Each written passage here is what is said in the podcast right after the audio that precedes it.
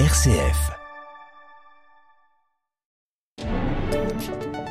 Heureux, c'est le thème du dimanche de la santé qui a lieu ce dimanche 13 février, un thème centré sur le texte biblique des béatitudes pour une journée consacrée aux malades et aux acteurs de la santé. RCF Loiret, Caroline Perrochot.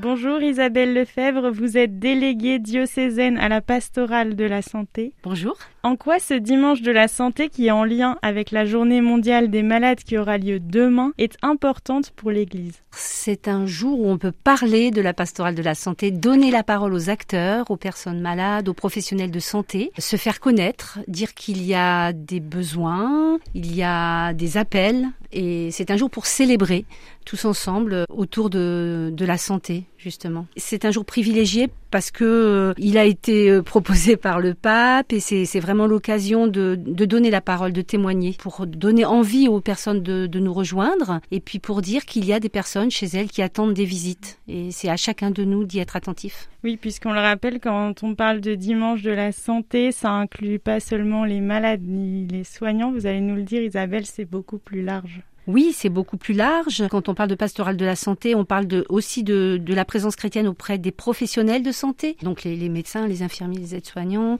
auprès des aidants familiaux ces, ces, personnes qui sont au quotidien, euh, qui s'occupent de, de, leurs proches malades, les aumôniers d'hôpitaux, qui rendent visite dans les hôpitaux, dans les cliniques, euh, la pastorale du handicap, donner la place à chacun, euh, même en situation de handicap, dans, dans, nos paroisses, dans nos communautés. Et tous ceux qui sont aux côtés des malades en leur rendant visite, leur portant la communion au quotidien. Voilà, ça c'est le service évangélique des malades. Ouais. Toutes ces personnes constituent la, la grande pastorale de la santé. Et c'est vrai que c'est des personnes qui sont pas forcément visibles dans l'église parce que parfois, soit elles peuvent pas venir lors des messes dominicales, ou alors elles sont là mais on les voit pas forcément. Oui, c'est l'occasion peut-être ce dimanche de les mettre en valeur. Tout à fait. Elles sont souvent discrètes. Euh, oui, oui, c'est vraiment l'occasion de de, de, les mettre en valeur, comme vous dites, et pourquoi pas de les envoyer en mission officiellement, et puis de, de donner par exemple de l'importance au fait de porter la communion à domicile, que le prêtre remette la custode le dimanche à la personne qui va porter la communion. Ça peut être fait de façon en catimini, ou ça peut être fait euh,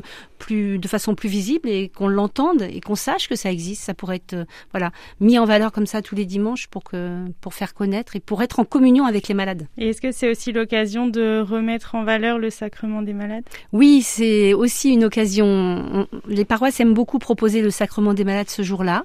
Donc dimanche prochain, il y a de nombreuses paroisses où ce sacrement va être proposé. Il est encore temps de se rapprocher de, de vos paroisses si vous souhaitez recevoir ce sacrement. C'est un sacrement dont on peut avoir un peu peur en se disant bah peut-être qu'il va me faire mourir, mais c'est pas du tout ça.